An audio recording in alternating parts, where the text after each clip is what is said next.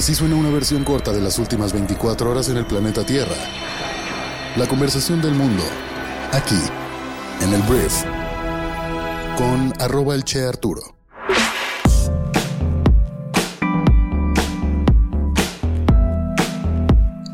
Muy buenos días, bienvenidas, bienvenidos a esto que es el Brief para este lunes 14 de agosto. Yo soy Arturo Salazar, tu anfitrión y cofundador de Briefy, y hoy te traigo las noticias más destacadas a nivel nacional e internacional que debes conocer para ser una persona bien informada. Espero que hayas tenido un gran fin de semana y si no te molesta, vamos a comenzar ya con esto que es el Brief. Empecemos con política nacional hablando de Jesús Zambrano. Jesús es el presidente nacional del PRD, que este fin de semana confirmó la permanencia de su partido en el Frente Amplio por México junto con el PAN y el PRI, a pesar de ciertas tensiones internas, eh, básicamente porque de estas personas que se han ido filtrando para decidir quién va a ser el candidato o candidata a la presidencia de México el siguiente año por parte de la oposición, pues no se incluyó a ningún perredista. Ahí por ahí este Miguel Ángel Mancera y este Silvano Aureoles estaban inconformes. Pero al final me imagino que se platicó internamente y dijeron, PRD ni siquiera tienes un peso político.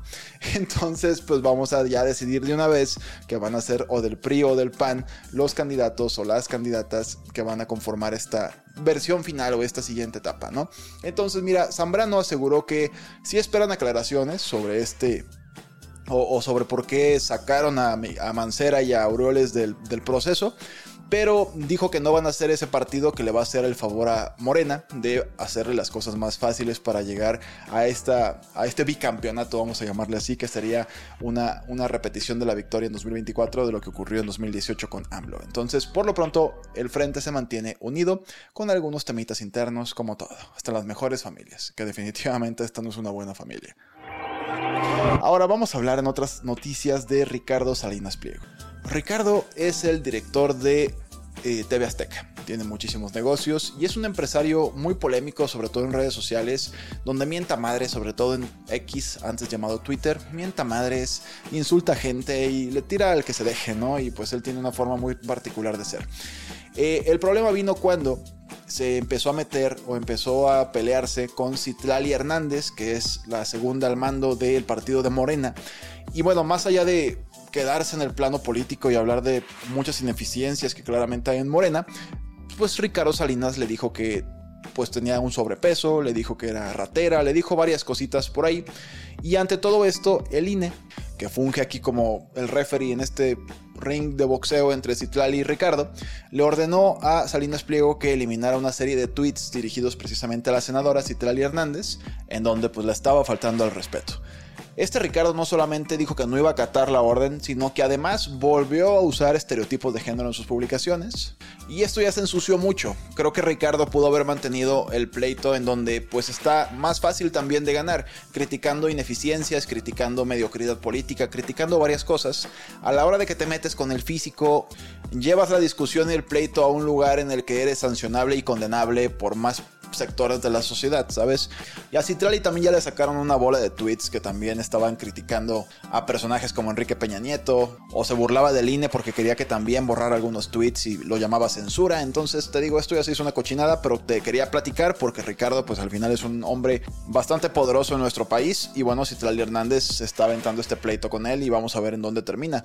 A pesar del bajo nivel de la discusión, la verdad hay mucha gente divirtiéndose bastante en redes sociales con todos estos insultos que se están cruzando.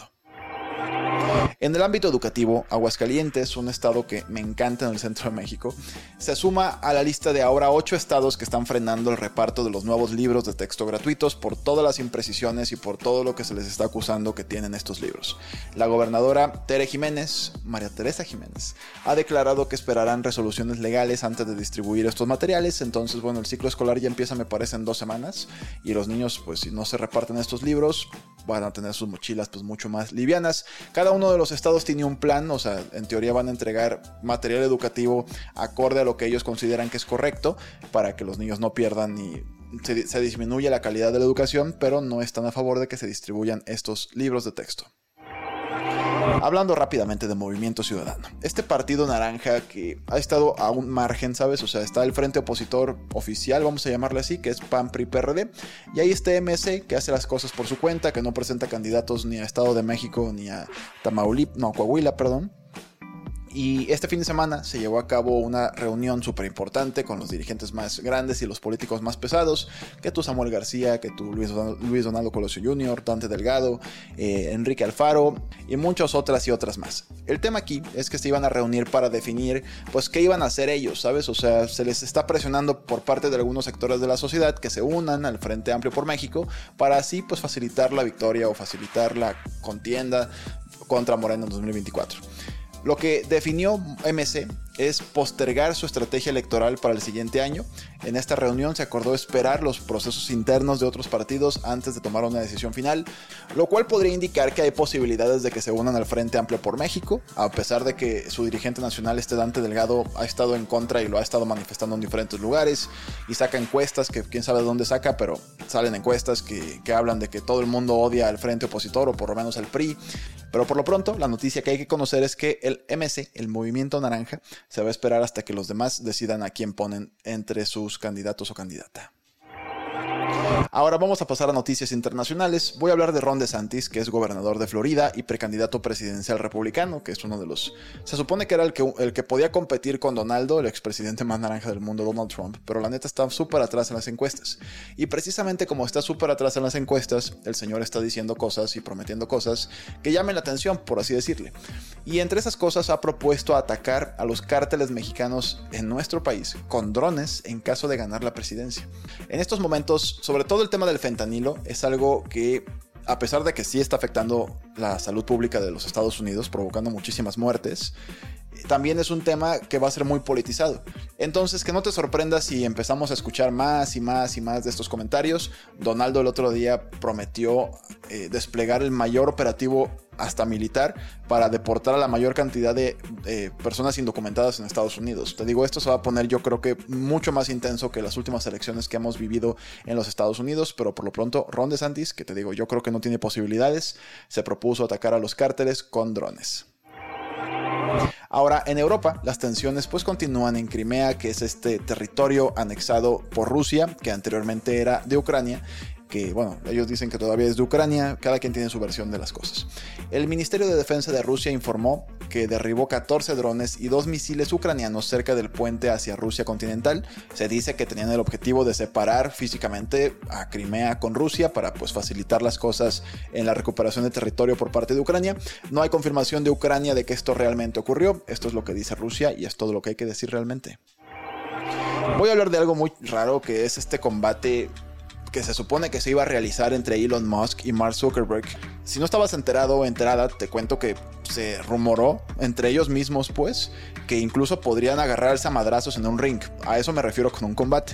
Pero de alguna forma Elon Musk estaba como prometiendo cosas y hablando en su red social y pues Mark Zuckerberg se cansó este fin de semana y pues ya dijo, ¿sabes qué? Es claro que Elon Musk está bromeando, que nada más está haciendo pues mucha expectativa de algo que no va a ocurrir, entonces yo me retiro de todo esto y mejor vayámonos concentrando en lo que realmente importa. Y yo seguiré peleando, dijo Mark, con gente que sí se toma este deporte en serio. Si no lo sabías, Zuckerberg sí ha estado combatiendo, o sea, sí ha estado peleando, sobre todo en competencias, me parece, de Jiu-Jitsu, ha ganado un par de ellas y pues no sé, si esto se llega a concretar sería extrañísimo. Había una propuesta por parte del gobierno de Italia de organizar una pelea en Italia en beneficencia de alguna causa social. Al final no se concretó nada, entonces vamos a dejarlo ahí. Si esto realmente se ejecuta, sería de las cosas más bizarras que dos multimillonarios harían en lo que yo conozco en la historia.